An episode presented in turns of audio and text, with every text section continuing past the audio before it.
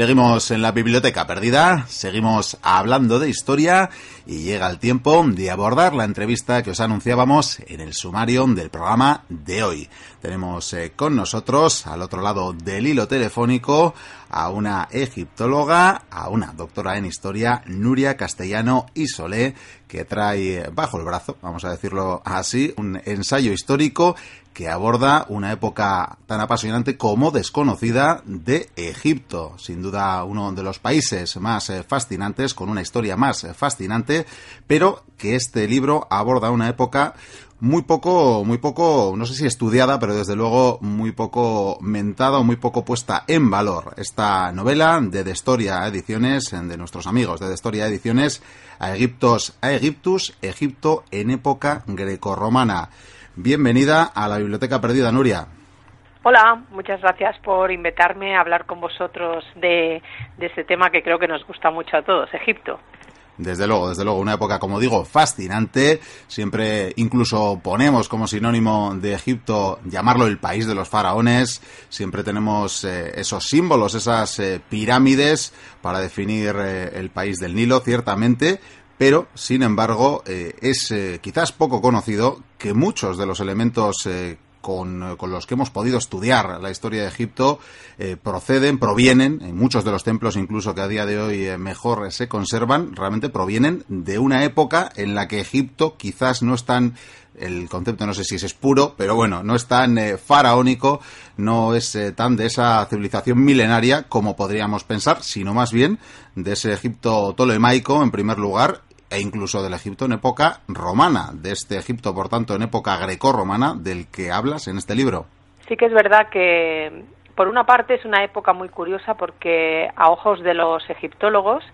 ah, se ve más como un Egipto que ya no es Egipto, un Egipto que adopta una serie de costumbres, por una parte, de organización política, de lengua incluso, que ya no es la faraónica, y por otra parte, eh, de cara a los clasicistas, a los que se dedican a estudiar el mundo griego y romano, para ellos Egipto continúa siendo Egipto y continúan viendo estos templos construidos pues como como en época, por ejemplo, del Imperio Antiguo, con lo cual aquí hay una especie, una pequeña contradicción entre nosotros mismos a la hora de enfocar un poco el estudio de esta época.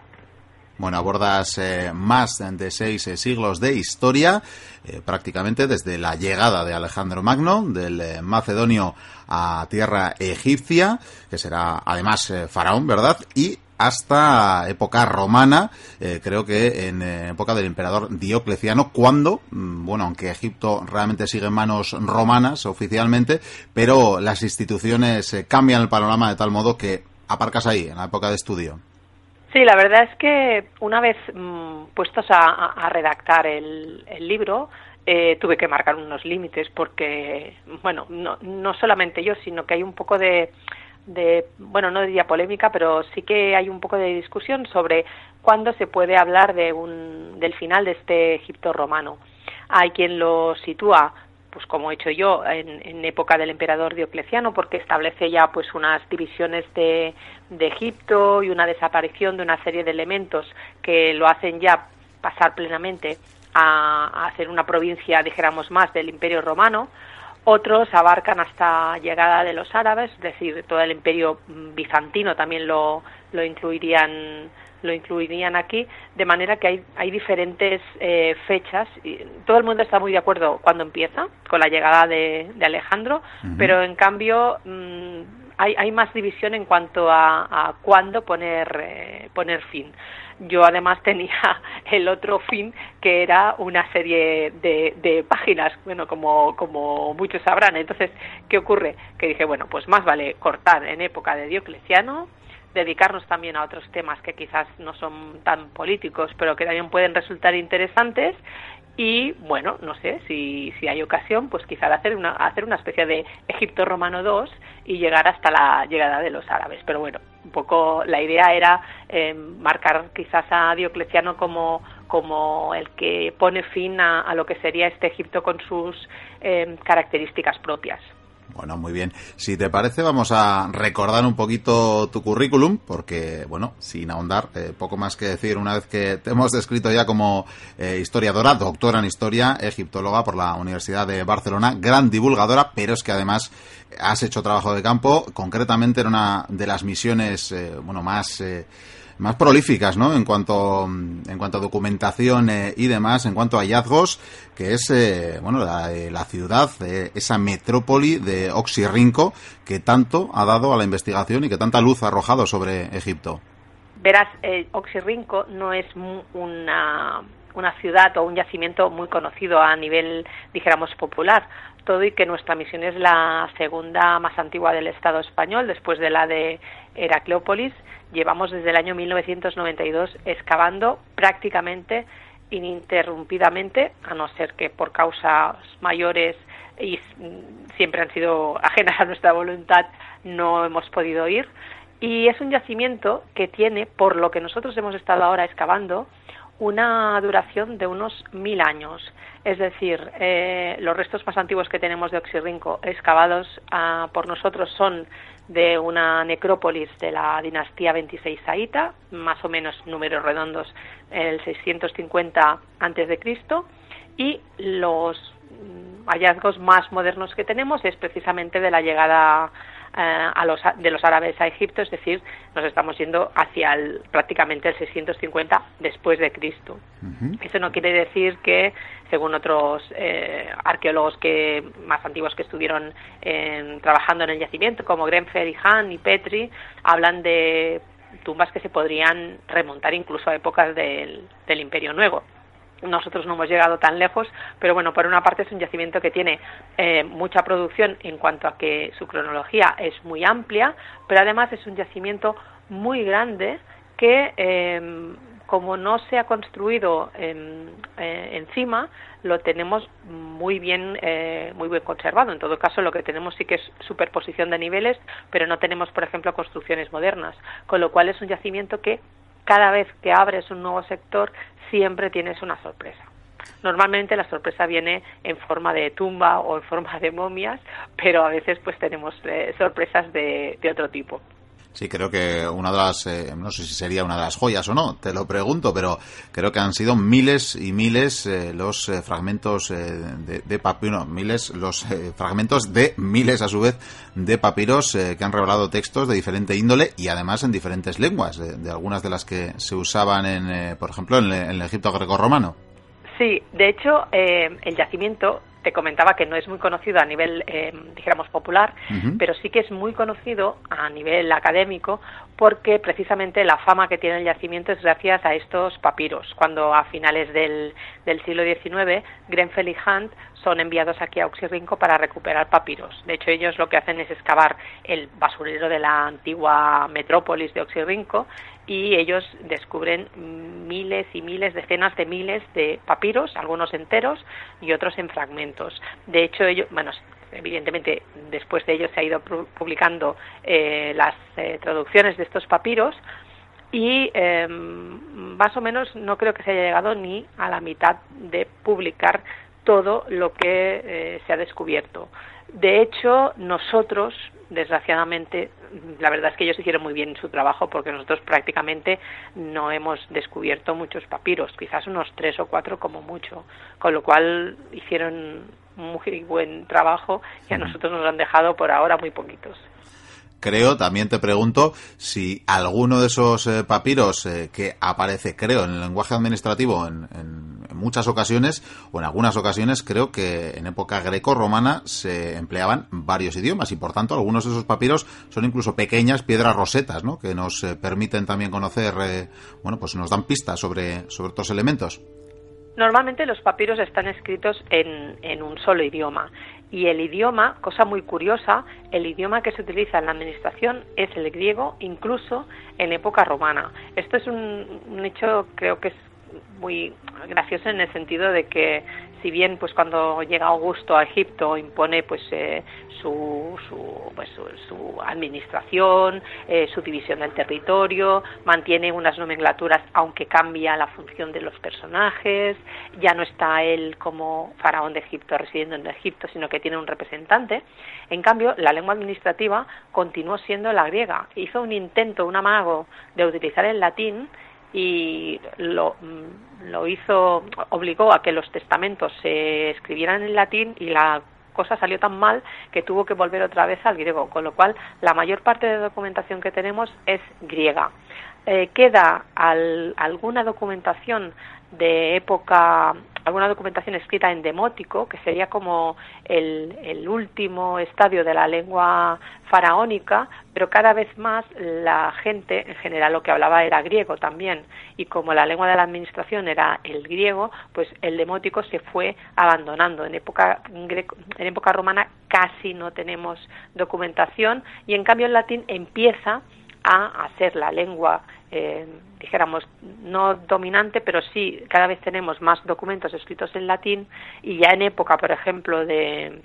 de Diocleciano ya tendremos el latín más como lengua eh, oficial, con lo cual, sobre todo, y evidentemente también tenemos, por ejemplo, eh, documentos escritos en, en copto,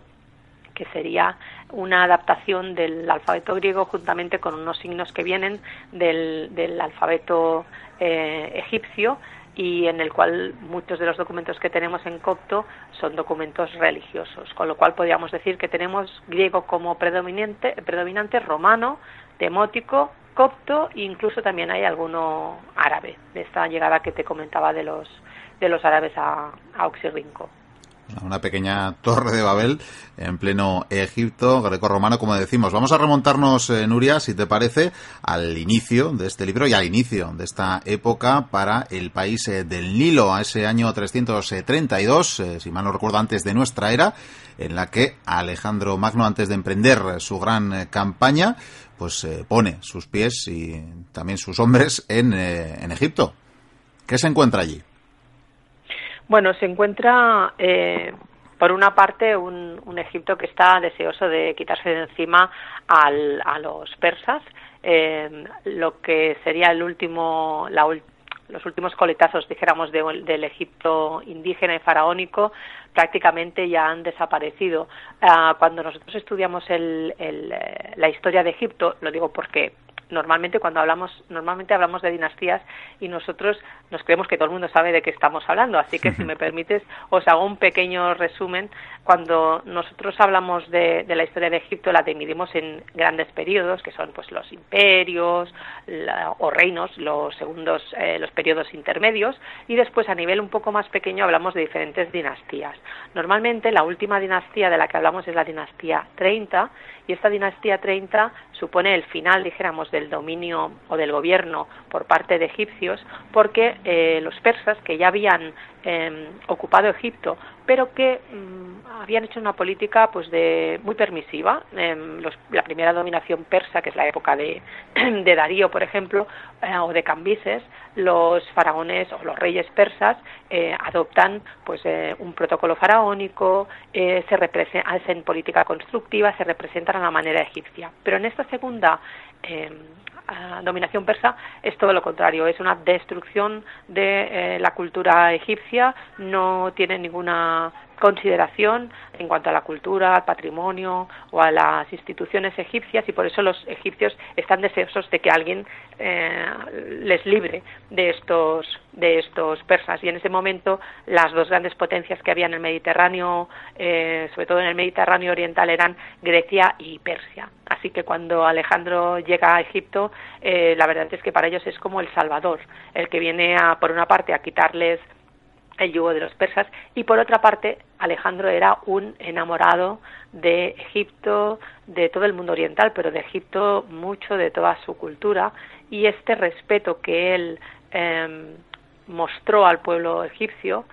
fue también el que hizo que le fuera todo muy rodado, ¿no? Pues la adopción, la coronación en el templo de Memphis, la adopción de un, de un protocolo faraónico y la figura de él que quedará para todos los Ptolomeos, evidentemente, y para los siguientes gobernantes un poco como la imagen a, seguir. y por supuesto esa ciudad, Alejandría. Sí, su sueño, su sueño, porque la verdad es que él no, no llegó a verla ni tan solo ni tan solo sus inicios.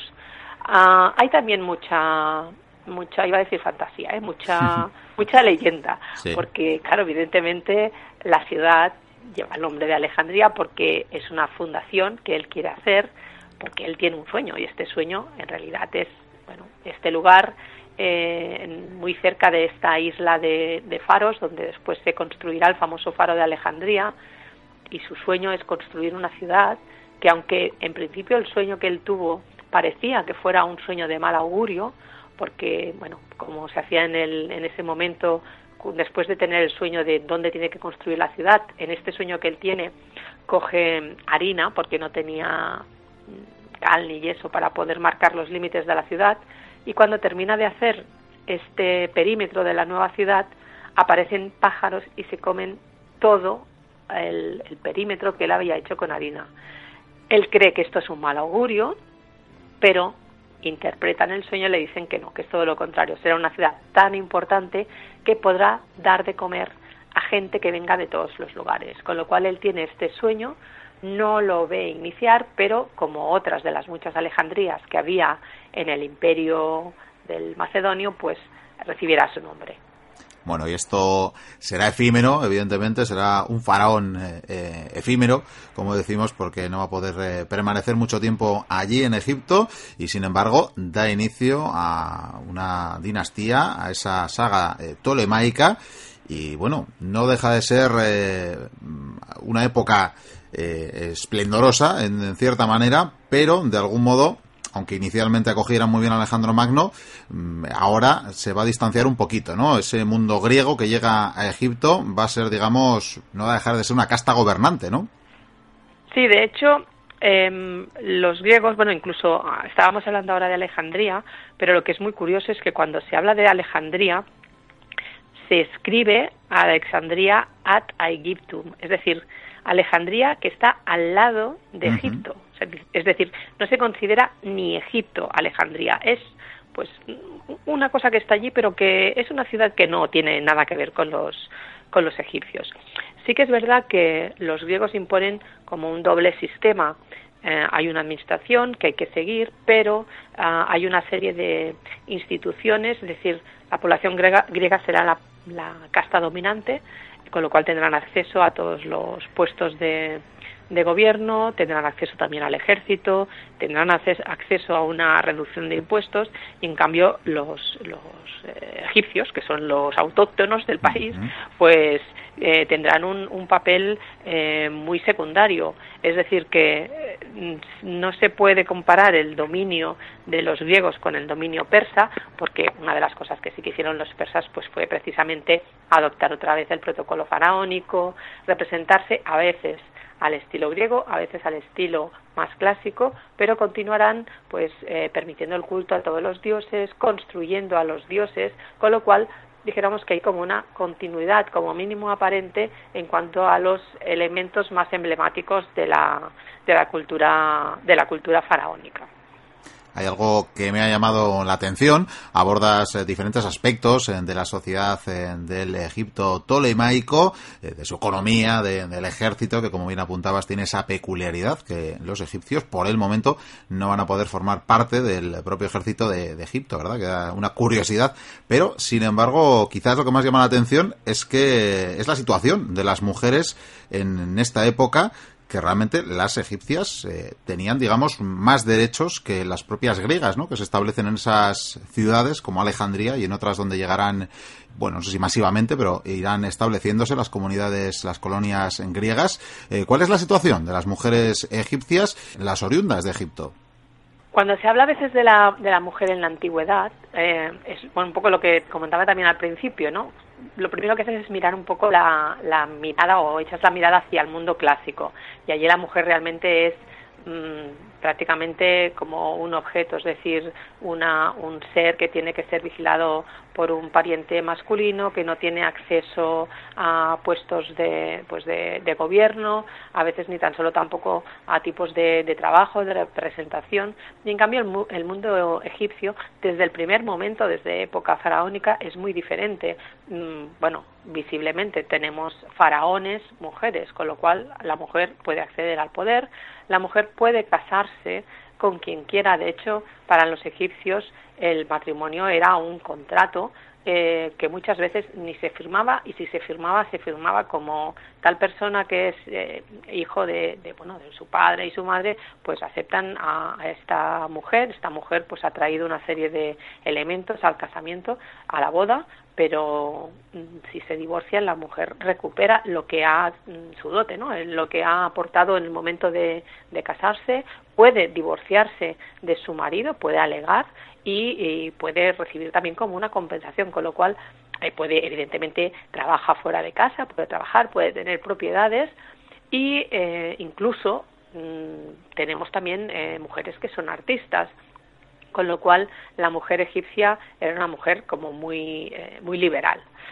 claro los griegos llegan a Egipto se encuentran con este panorama y mm, tienen un cierto eh, problema. De hecho, lo que comentábamos antes de que tenemos documentos escritos en griego y en demótico, aquí se produjo un, una, un hecho muy, muy curioso y es que, por ejemplo, en los si, si se tenía que hacer una transacción económica, si este documento se hacía eh, siguiendo un poco las normas de jurídicas eh, egipcias y si redactaba en demótico, pues entonces una mujer no necesitaba de un pariente masculino para pues eh, realizar sus pues sus compras o sus ventas. Claro, en el momento en que tú te acoges al derecho griego, necesitarás un tutor y sobre todo a partir de Ptolomeo IV que mm, hace el famoso decreto contra las mujeres, el cual se pone como mucho más más firme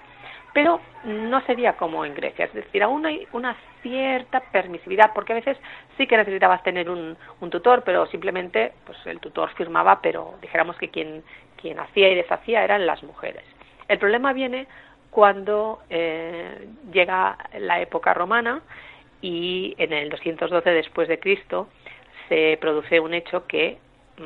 a todas luces parece que sea muy bueno para los egipcios. Sí, pareciera, ¿no? Es la, la, constitución, sí, antoniniana, ¿no? Entonces se supone que, que bien, ¿no? Pues todos somos eh, ciudadanos romanos, todos podemos optar al ejército, todos podemos optar a una serie de beneficios, ya, todos, todos, masculino, perfecto, pero todos, todos, todos, todas, femenino, la cosa ya no es tan buena porque aquí sí que se obligará a tener a un tutor masculino que vigile todas las transacciones. Con lo cual, lo que, bueno, a simple vista parece que sea un cambio muy bueno a nivel de la mujer, las cosas eran un poco más, eh, más difíciles. De todas maneras, también hay que tener en cuenta que una cosa es qué pasa en una ciudad y otra cosa es qué pasa en un, en un pequeño pueblo. Es decir, aquí la, la, la mujer tendría más libertad que no pase que en una, en una ciudad. Bueno, como apuntamos, hay mucha diferencia, depende de las ciudades, depende de las zonas eh, de Egipto y de hecho también sería interesante señalar eh, cómo hay unas eh, ciudades donde se van a establecer los griegos principalmente, la población griega, y que incluso hay otras comunidades como la judía que va a tener también una gran presencia en Egipto y luego estarían evidentemente el pueblo egipcio, ¿no? Sí, de hecho, en la presencia griega nosotros hablamos de Egipto en época greco-romana a partir de la llegada de Alejandro, pero griegos ya ya estaban asentados en Egipto, sobre todo a partir de la dinastía 26, cuando se funda la primera de las ciudades griegas, la primera colonia griega, que es Naucratis. Y ya en este momento la gente que reside en Naucratis tiene una consideración especial porque pueden tener sus instituciones, sus leyes, sus costumbres, con lo cual tenemos una ciudad griega dentro de Egipto que se gobierna según sus leyes. Eh, poco a poco se irán instalando también, sobre todo en, ciudades comerciales. En Memphis, por ejemplo, pues habrá barrios de diferentes nacionalidades y evidentemente también tendremos eh, griegos. Pero sí que es verdad que a partir de Alejandro llega pues un contingente muy grande eh, de, población griega. ¿Dónde se establecen? Pues principalmente en la zona del oasis del Fayum y en la zona del, del norte, alrededor del delta, y en la zona del, del, Alto Egipto, pero sobre todo en la zona del delta y en la zona del, del oasis del Fayum. En el delta, evidentemente, atraídos por Alejandría, y no solo por Alejandría, que es lo que podemos ver ahora, sino también por otras localidades que, desgraciadamente, ahora están bajo las aguas, como Heraclio, Notonis, pero que eran o Nopo, que por ejemplo eran, de cierta manera, Nopo rivalizaba con Alejandría, con lo cual eran, eran verdaderos emporios. Ah, y la zona del Fayum porque se potenció em, con una serie de, donaciones de, tierras para que se explotara agrícolamente esta zona y tenemos gran cantidad de ciudades, eh, sobre todo de época tolemaica, y muchísima información gracias a los papiros, con lo cual tenemos griegos en todo Egipto, pero ah, tendríamos, dijéramos, una concentración más grande en estas dos zonas. Y la población judía también es una población que en época faraónica ya existían, quizás más en la zona del, del sur, al, ligados a la ciudad de Asuán, de Elefantina, de la frontera sur, pero después, a partir de Ptolomeo II, invita a la población judía que se asiente en Alejandría. Pero mm, la convivencia entre griegos y judíos no fue nunca buena y sobre todo en época tolemaica, más en época romana, hubo muchísimos conflictos debido pues a, los roces entre, entre estas dos comunidades. Bueno, como hemos eh, dicho, aunque sea una época desconocida o desligada de la historia de Egipto, de esa historia milenaria de Egipto, en esta época se, bueno, se producen pues eh, muchas eh, de las construcciones, muchos templos, muchas de, de las, incluso a nivel religioso, eh, bueno, incluso imágenes icónicas que podemos tener de Egipto, que las atribuiríamos a la época faraónica, la época más antigua, y que sin embargo pertenecen a esta época, eh, a pesar de ser unos gobernantes extranjeros que en todo caso, a partir de ese momento, vivirán, eh, en, se establecerán y vivirán en Egipto desde luego. lo cierto es que van a seguir desarrollando, de algún modo, aunque sean una casta gobernante, se van a mezclar también, de algún modo, con eh, bueno con ese país eh, con ese Egipto que, tanto había dado durante milenios no eh, dioses que recuperan dioses que evolucionan o que hacen una mezcla no del panteón griego con los dioses clásicos de, de, Egipto. Cómo se va a producir esa bueno hibridación de religiosa cultural la verdad es que em, a nivel por ejemplo religioso fue un movimiento bastante astuto por parte de Ptolomeo I, porque conociendo un poco la cultura egipcia se dio cuenta de que la religión lo regía todo, la política, la vida cotidiana, evidentemente el culto, el mundo funerario, el mundo artístico. Con lo cual lo que hizo fue crear una divinidad con la idea de aunar un poco el culto egipcio y culto griego. A nivel práctico, como mínimo en Egipto, la divinidad que surgió nueva, que es Serapis, es una divinidad que popularmente no tuvo un culto, dijéramos, muy extendido. Fuera de Egipto sí, porque mira, cerca de, relativamente cerca de donde estoy yo ahora, en Ampurias tenemos un, un, serapeo, un templo dedicado al, al dios Serapis. Eh, la idea fue precisamente esta, crear un dios con aspecto griego, pero que eh, asumiera las características por una parte del dios Osiris, del dios funerario, y por otra parte del toro Apis, que era uno de estos animales sagrados que en este momento el culto a los animales sagrados ah, estaba experimentando un auge bastante importante. Con lo cual la idea fue, em, bueno, pues intentar a través de la unión de los cultos, pues intentar un poco aunar a estas dos grandes poblaciones que, que había. Eh, pero evidentemente los griegos son politeístas, con lo cual, mm, encantados, los griegos adoptaron a los dioses eh, a los dioses egipcios y la población egipcia que no tenía ningún problema en adorar otras divinidades de hecho en su panteón hay divinidades asiáticas divinidades africanas pues adoptaron también las divinidades griegas en Oxirrinco por ejemplo sabemos que hay templos dedicados a divinidades griegas exclusivamente, a divinidades egipcias que realizan un sincretismo, una unión con alguna de estas eh, divinidades eh, griegas, como puede ser una Isis Afrodita, es decir, una diosa Isis egipcia que mm, recoge elementos de esta Afrodita griega. Hay también templos dedicados a divinidades eh, romanas, con lo cual tenemos pues un, un, panteón muy muy divertido y muy políglota y muy multicultural, podemos decir. De hecho, también encontraremos, eh, bueno, quizás más, no sé si en época romana es más extenso, pero que también divinidades eh, egipcias eh, darán un poquito el salto, ¿no? Al resto del imperio, en el caso de la época romana, porque nos encontraremos también con templos dedicados a, bueno, a Isis, por ejemplo, en, ciudades muy diversas y en todos los rincones del imperio. Sí, de hecho, mira, ahora que estamos hablando, aprovecho y disculpa porque a lo mejor soy una, una disculpa mi, mi desconocimiento, pero creo que por tus tierras hay un festival que es el festival, el festival de Navigium, Navigium Isidis, un festival que tendría pues sus raíces precisamente en época romana, pero que nos habla precisamente de la, de la importancia de la diosa Isis ligada a, la, a la navegación, una de las divinidades que más se exportó, podemos decirlo así, a todo el Mediterráneo, fue la diosa Isis. Y precisamente fueron los legionarios romanos los que ayudaron a esta popul a ver, a esta, a esta mm, expansión de, de, la diosa Isis. Los griegos ya lo habían hecho, habían templos de Isis en, en, Atenas, pero fueron los legionarios los que hicieron muy popular el culto de Isis y llegó hasta el Mediterráneo occidental, hasta, hasta nuestras tierras. De hecho, la diosa Isis es la gran diosa. Y después tenemos otras divinidades más un poco quizás eh, secundarias, como puede ser este Serapis que te comentaba, o divinidades incluso menores, divinidades más populares, como por ejemplo el dios Bes, que también llega hasta nuestras, hasta nuestras tierras, con lo cual sí, los dioses egipcios salen de Egipto y conquistan lo que no pudo hacer e-, Egipto militarmente, lo hacen los, los dioses egipcios, conquistan todo el, todo el Mediterráneo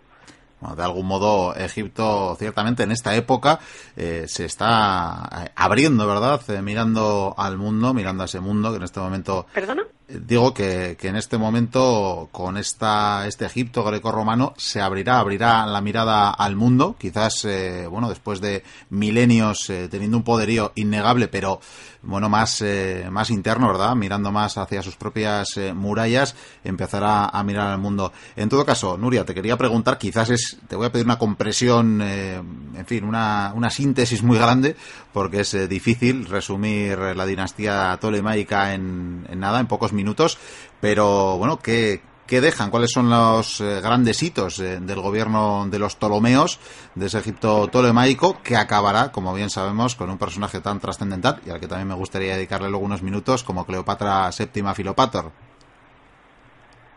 Bueno, pues em, la dinastía tolemaica la podemos dividir un poco ya mm, en, en dos partes. Una primera parte de esta dinastía hasta Ptolomeo III, que es una época en la cual realmente tenemos un Egipto aún muy poderoso, un Egipto que, como bien comentabas, se expande fuera de sus, eh, de sus fronteras, porque no solamente comprenderá lo que nosotros ahora conocemos como, como Egipto, sino que eh, tendrá también la posesión de Sirene, que es una parte de, de Libia, la isla de Chipre, tendrá toda una serie de, ciudades de, poli, de polis griegas que si bien no son egipcias sí que digamos que tienen como una especie de protectorado incluso tendrá también territorio en la zona de Asia Menor con lo cual esta primera parte es un Egipto que se ha expandido fuera de las de sus eh, de sus fronteras y es una época también de esplendor cultural. Es el momento de la construcción del faro de Alejandría el momento de la de la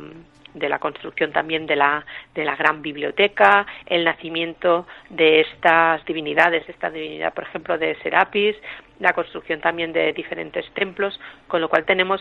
un, por una parte, una época muy importante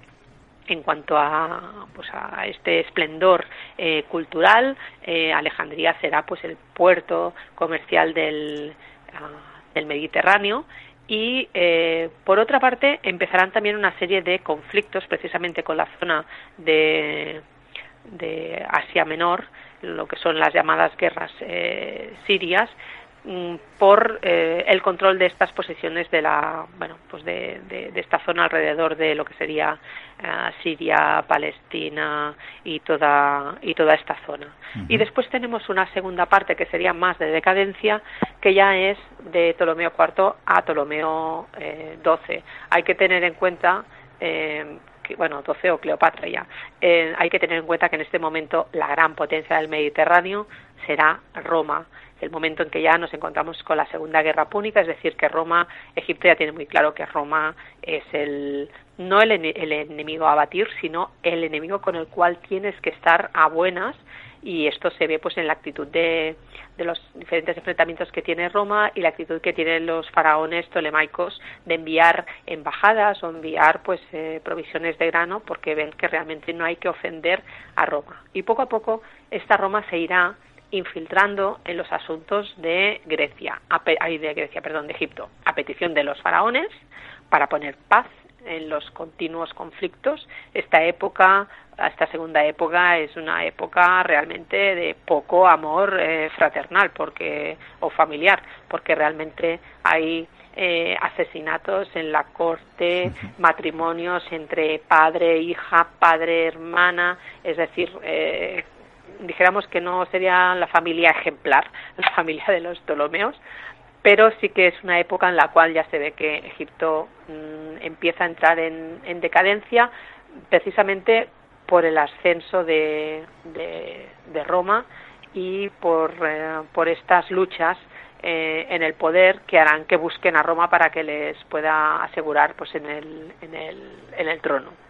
ese último siglo antes eh, de Cristo, desde luego supondrá un cambio radical para el futuro, para el devenir eh, de Egipto. Y decíamos que había que dedicar unos minutos a Cleopatra VII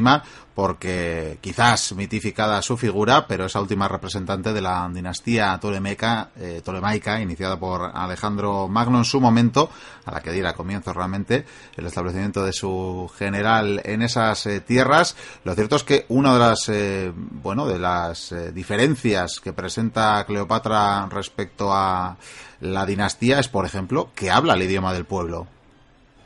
Sí, de hecho, eh, Cleopatra tuvo en esa época eh, muy mala prensa, pero tuvo muy mala prensa, mm, evidentemente, porque los vencedores son los que escriben la historia y para los romanos, pues Cleopatra era un poco más, poco más que la bestia negra que tenían ellos. La verdad es que Cleopatra era una, era una mujer eh, muy sabia, muy culta, muy educada, eh, sabía a leer y escribir muchísimos idiomas con los que podía eh, conversar con diferentes pueblos, pero además se dice que también podía leer y escribir la antigua lengua ah, jeroglífica de los egipcios, con lo cual, a vista del eh, a vista, dijéramos, del pueblo, se ganó muchos puntos. Todo y que después, debido a una serie de, por una parte, a una serie de, medidas que adoptó, pues ya dijéramos que, que, el pueblo ya no estaba tan, tan de acuerdo con ella, pero era una persona eh, fascinante. A nosotros, claro, evidentemente, tú cuando hablas de Cleopatra, a todo el mundo seguramente que se le habrá parecido, o a todo el mundo, a mucha gente, Elizabeth Taylor. Y, no porque si miramos las monedas que son realmente el rostro de los de los faraones y, de las faraones pues eh, Cleopatra pues dijéramos que ideal de belleza clásica no lo era. Sí que tenía una personalidad arrollante y además tenía si me permites la expresión debía tener mucha labia porque ya los autores clásicos dicen que realmente eh, hechizaba cuando se hablaba con ella y tenía un don de palabras que hacía que cualquier persona se enamorara al oírla hablar, con lo cual era una persona muy culta, eh, muy educada y además ya parece que desde muy joven encaminada a gobernar. Su padre parece que la eh, ya la encaminó o la idea que tenía era que realmente Cleopatra pudiera sucederlo en el trono, con lo cual era una mujer muy muy preparada, pero claro, ante ella se encontraba Roma y Roma eh, era una potencia mucho más poderosa que Egipto y además eh, Roma tampoco estaba unida, sino que tenía sus conflictos entre Marco Antonio sobre todo y en un primer momento Julio César, pero después entre Marco Antonio y Octavio Augusto, con lo cual dijéramos que Egipto poco poca eh, poco podía ofrecer a resistencia, poca resistencia podía ofrecer a, Roma. esa batalla de Actium que pondría fin, digamos, al sueño de una Roma eh, dirigida o, u orientada desde Egipto, más eh, oriental, por tanto, concluiría ahí. Cleopatra al menos supo ser dueña de su muerte, no quiso ser paseada por las calles de Roma, haciendo bueno aquella imagen, aquella mala prensa, de verdad, que la convertían en la bruja de Oriente prácticamente. Y aquí se acabaría una parte de esta historia del Egipto greco-romano y se producirían algunos cambios, porque, como hemos dicho, la dinastía tolemaica, con todo y con ser una dinastía, una casta gobernante, con eh, sus propias costumbres de origen griego, lo cierto es que se habían establecido, seguían gobernando desde Egipto. Esto ya se ha acabado. Ahora los eh, dirigentes eh, van a ser los emperadores romanos y ya por primera vez quien eh, en mucho tiempo quien dirige Egipto no, no habita en el país del Nilo y de hecho otro de los sobrenombres que ya estaba adquiriendo incluso antes de terminar la dinastía tolemaica sería el de granero de Roma. ¿Cuál va a ser el nuevo papel, la nueva configuración de Egipto en este gran imperio romano?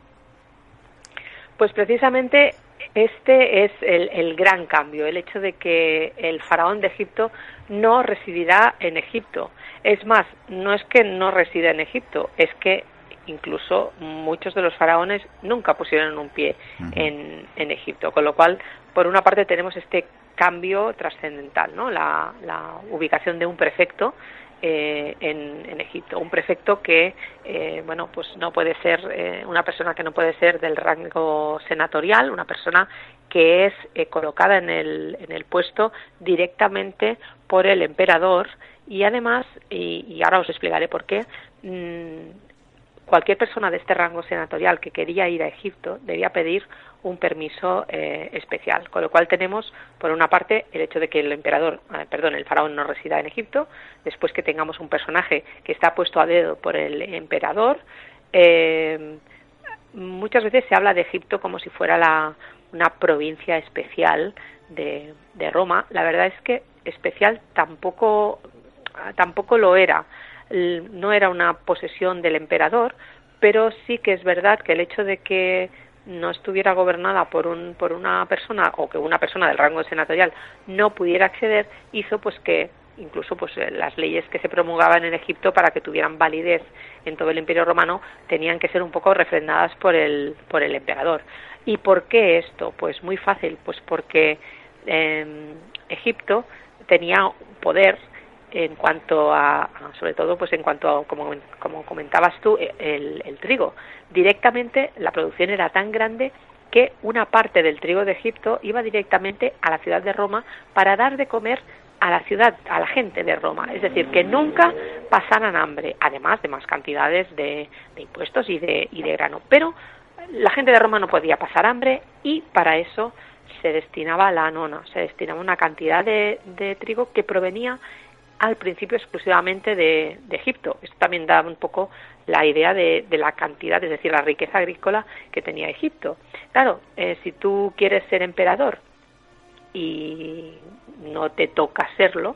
pues una manera que tienes es yendo a Egipto, controlando el trigo y hacer chantaje.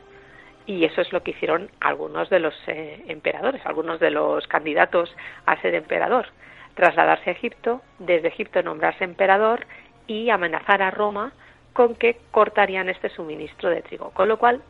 Egipto tuvo un papel importante estratégicamente, sobre todo debido a esta gran cantidad de, de trigo que, eh, que podía aportar y, bueno es un digamos que es una época en la cual Egipto tiene unas características eh, eh, especiales eh, los emperadores egipcios bueno tenemos un poco perdón bueno egipcios emperadores egipcios tenemos un poco de todo. Tenemos los que em, les gusta mucho la cultura egipcia un poco como al estilo Alejandro Magno como puede ser por ejemplo Adriano que pues evidentemente construirán y visitarán Egipto y bueno pues estarán como muy a gusto. Y después tendremos otros como pues por ejemplo Tiberio que igual que Octavio Augusto eran como unos anti-egipcios eh, totales. Pero mm, lo que comentabas también no hay una parada en cuanto a política constructiva. Los templos de Edfu, incluso los templos de, la zona de, Nubia, es decir, lo que es actualmente eh, la parte de Sudán del, norte, tiene muchísimas construcciones de este momento de templos continuados o empezados por los emperadores romanos, con lo cual hay una especie de doble balanza, ¿no? Cuando estás en Egipto te acomodas a las eh, a las ideas egipcias y cuando estás en Roma lo que te toca es criticar y velar un poco por, la, por el mantenimiento de la tradición eh, romana. Pieza clave, por tanto, este Egipto ya en manos eh, romanas, ese granero había que garantizar el eh, pan y circo, que era, pues bueno, derecho prácticamente de, del pueblo romano, de la ciudadanía romana, y por tanto se convierte Egipto en esa pieza clave, incluso para llegar al chantaje y llegar al poder una época también interesante y bueno, ya nos lo dices, realmente se sigue, ¿no? Con sus más, con sus menos, con algunos emperadores que jamás pisarán el suelo egipcio, pero todavía parece importante contentar, no sé si tanto al pueblo como a la casta sacerdotal, pero se sigue haciendo esas inversiones en, eh, bueno, en templos y demás. Eh, sigue presente, por tanto, la cultura milenaria egipcia. Sí, de hecho, al pueblo poco les importaba. Eh, y la casta sacerdotal en un primer momento mm, está más controlada porque incluso pues el, faraón puede nombrar a un, a un funcionario que se encargue pues un poco de administrar todos los templos pero a poco a poco van recuperando un poco pues los privilegios que podían que podían tener. Pero todo y que te importe poco o mucho el pueblo mm, tener un, un territorio eh, sin revueltas es importante. De hecho, es muy curioso porque los romanos desde el primer momento dejaron establecidas en Egipto tres eh, legiones, pero no para defenderse del peligro exterior, sino para defenderse del posible peligro interior que podía tener Egipto, con lo cual ya vieron que mm, Egipto aparentemente era un territorio tranquilo, pero podían podían tener problemas con lo cual eh, prefirieron pues eh, asegurarse la estabilidad del, del país dejando estas tres legiones y vigilando muy de cerca sobre todo el foco de Alejandría y el foco de la zona más hacia el sur la zona la zona de Tebas que ya tradicionalmente había sido pues el foco de las eh, rebeliones pues un poco mantenerlos vigilados por si acaso bueno, antes de encaminarnos hacia el final de este periodo apasionante de la historia, sí que me gustaría detenernos en un eh, par de aspectos y algunos de ellos eh, los relativos a la religión o al mundo, bueno, que en, el que creo además eh, tienes especial interés o especial conocimiento como bueno, pues eh, experta en necrópolis eh, y demás. Eh, lo cierto es que de esta época no conservamos enterramientos de los faraones, ¿no? En este caso más del Egipto griego. Sí, la verdad es que no conocemos los, bueno, los faraones probablemente se enterraron en Alejandría, si tenemos en cuenta las ah, las fuentes, los relatos de viajeros, sabemos que ah, Alejandro fue trasladado para enterrarse en Alejandría por parte de Ptolomeo I. De hecho, lo que hizo fue literalmente robar el cuerpo. Con eso él eh, conseguía esta, esta reafirmación en el trono, esta legitimidad, y mm, construyó un gran edificio en lo que sería la zona central de Alejandría, que era el Soma, y allí tenía instalado el sarcófago de Alejandro que podía ser eh, visitado. En este mismo espacio, en este mismo, en esta misma zona, tendrían que estar los diferentes eh, enterramientos del resto de,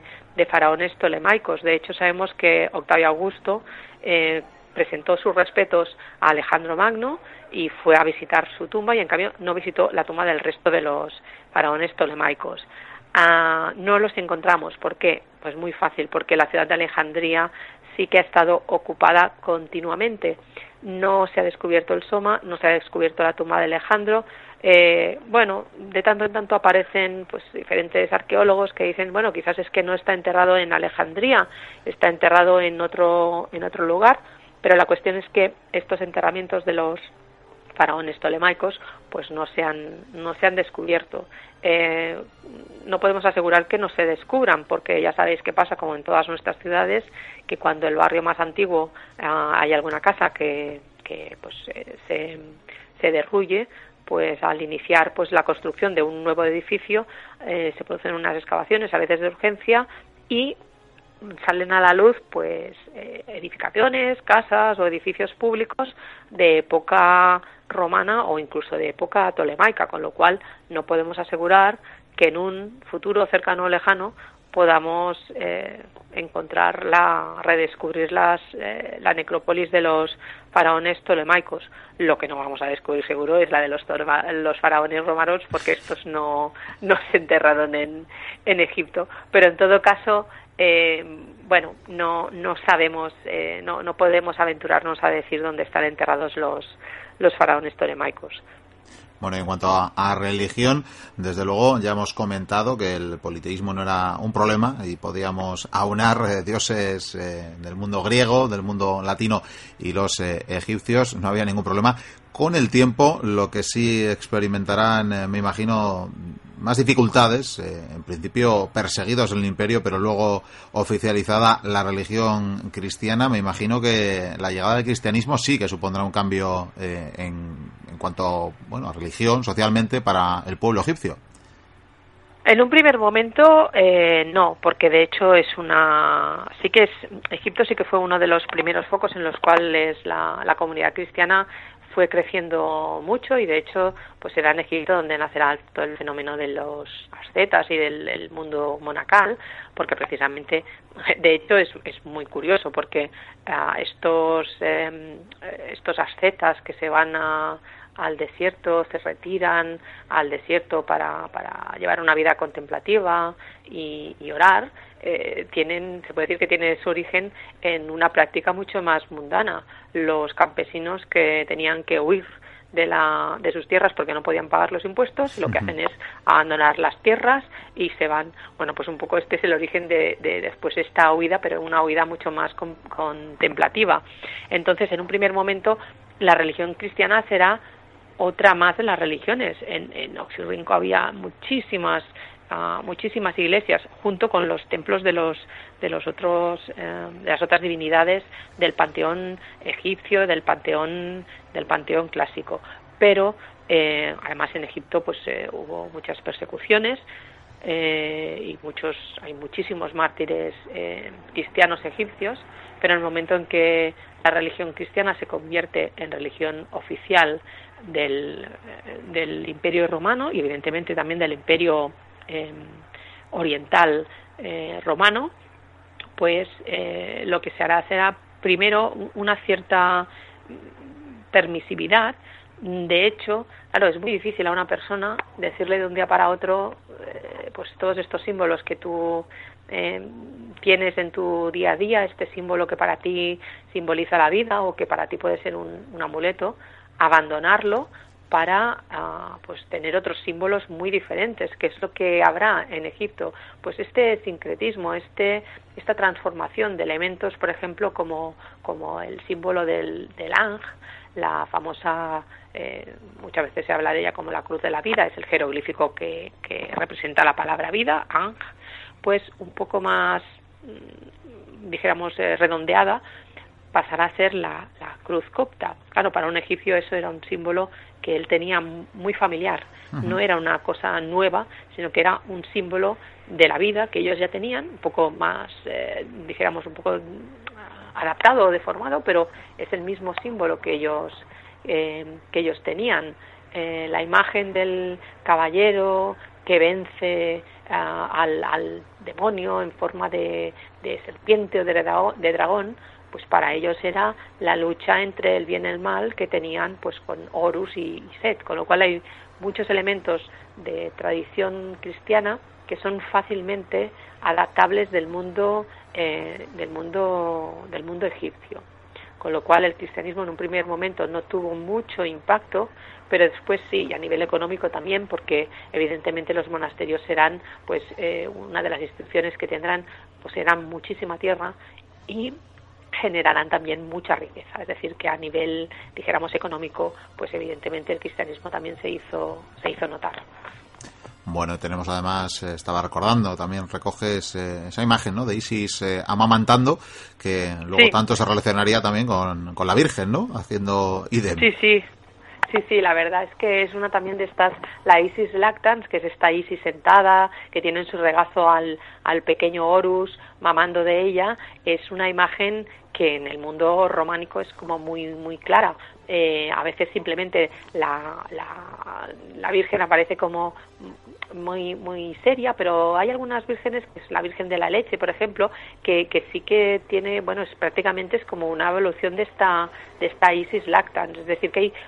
muchísimos elementos de, de, fiestas, de, de, iconografías que nos remiten a, a, este a este Egipto faraónico, ¿no? Podemos irnos un poco hacia atrás en el tiempo.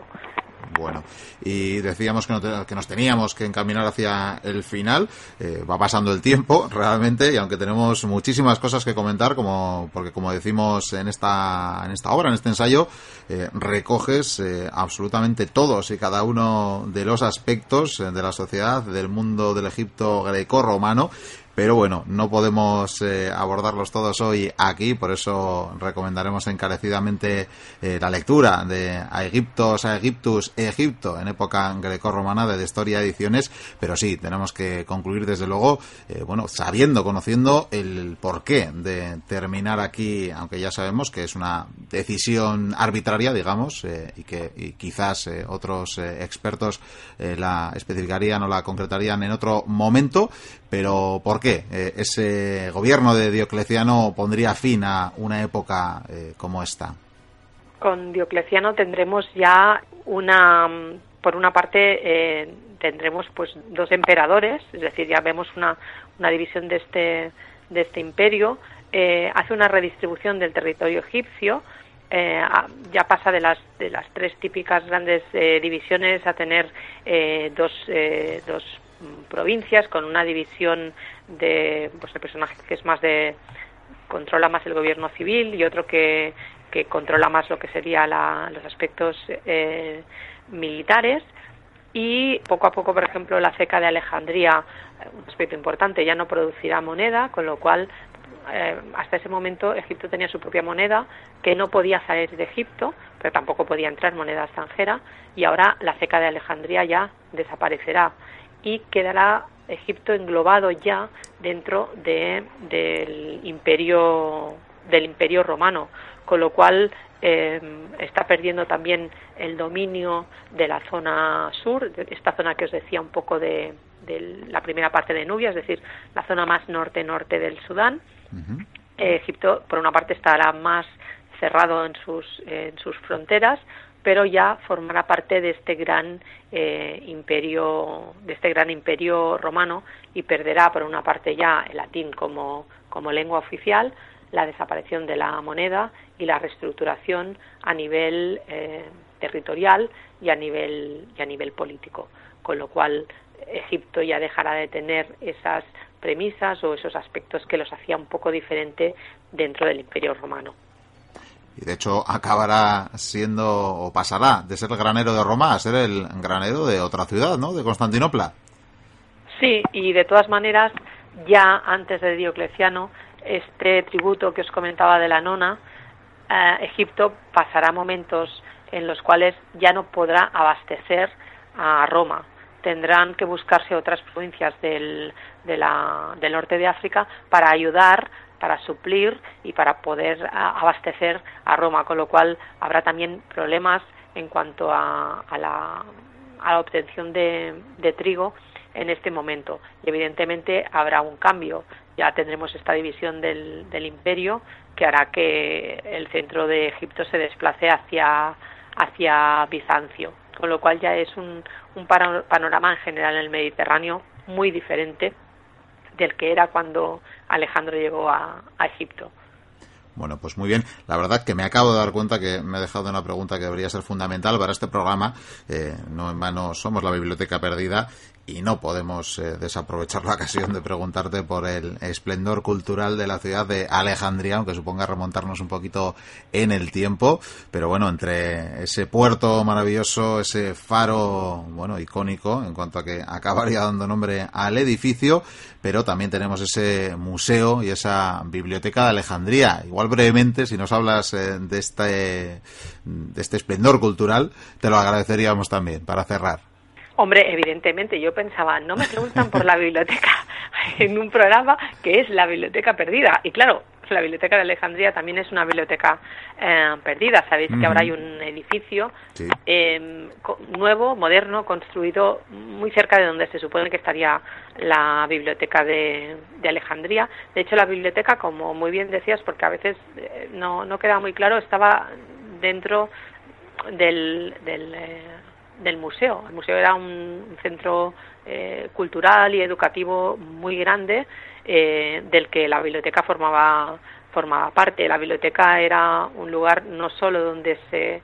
se guardaban los, los volúmenes, los, lo que eran los libros en ese momento más importantes de, del, del mundo, dijéramos, conocido, tanto que cuando un barco atracaba en el puerto de Alejandría se requisaban los, los volúmenes que había si eran de alguna obra que la biblioteca no tenía. Y o bien se los quedaban o bien tenían que esperarse a que se pudiera copiar y después devolvían este este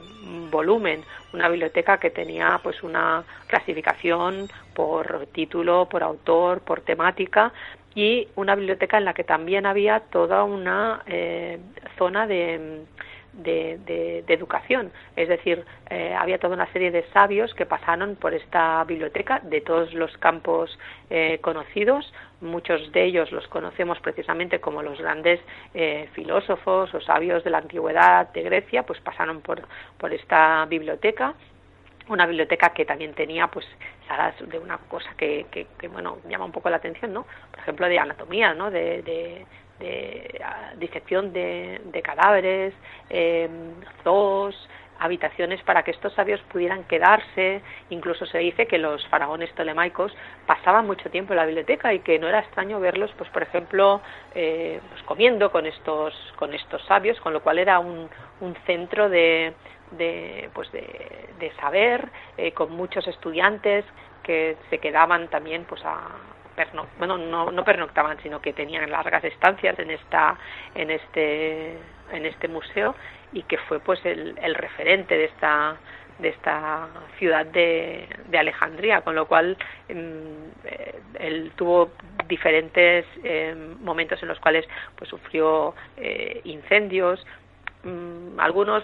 no queda muy claro en época de, de los conflictos con, con, Julio César y Cleopatra parece que no se incendió la biblioteca sino que se incendió un almacén que probablemente pues a lo mejor formaba parte de la biblioteca pero en sí la biblioteca uh, se destruyó más eh, más tarde. Marco Antonio pues regaló a, a Cleopatra también pues unos 200.000 volúmenes según algunos autores precisamente para eh, potenciar la biblioteca de, Alejandría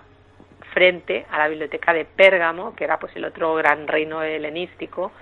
y que incluso pues eh, según alguna leyenda esta rivalidad, entre las dos eh, bibliotecas hizo que surgiera el pergamino porque evidentemente en este momento el, el, soporte para escribir es el papiro y el papiro era un monopolio de los faraones y se producía en Egipto, con lo cual si no querían que la biblioteca de Pérgamo creciera, la manera que tenían era no vender papiro a Pérgamo. Y según esta leyenda, Pérgamo tuvo que inventarse un soporte y así nació el pergamino, con lo cual la biblioteca, como ves, eh, dio también de, dio mucho que hablar. Desde luego. Bueno, pues maravillosa manera, creo, de finalizar esta entrevista, que casi casi continuaríamos eh, durante milenios también, como perduró el esplendor, ya vemos mucho más allá de las pirámides de Egipto, país eh, milenario, desde luego, y que vemos que su luz eh, brilló mucho más allá de las antiguas dinastías que llegó pues prácticamente hasta antes de ayer que podríamos decir y que nos ha legado muchísimo vamos a despedir ya con estas eh, palabras a Nuria Castellano y Solé doctora en historia egiptóloga que nos ha ilustrado y que lo hace por si queréis eh, ahondar más en el Egipto greco-romano en este título que nos hacía llegar de historia ediciones a Egiptos a Egiptus Egipto en época greco-romana Nuria, ha sido un verdadero placer. Muchísimas gracias por haber estado en la biblioteca y esperemos que no sea la última ocasión. Hombre, yo también, porque una de las cosas que, si quieres otro día hablamos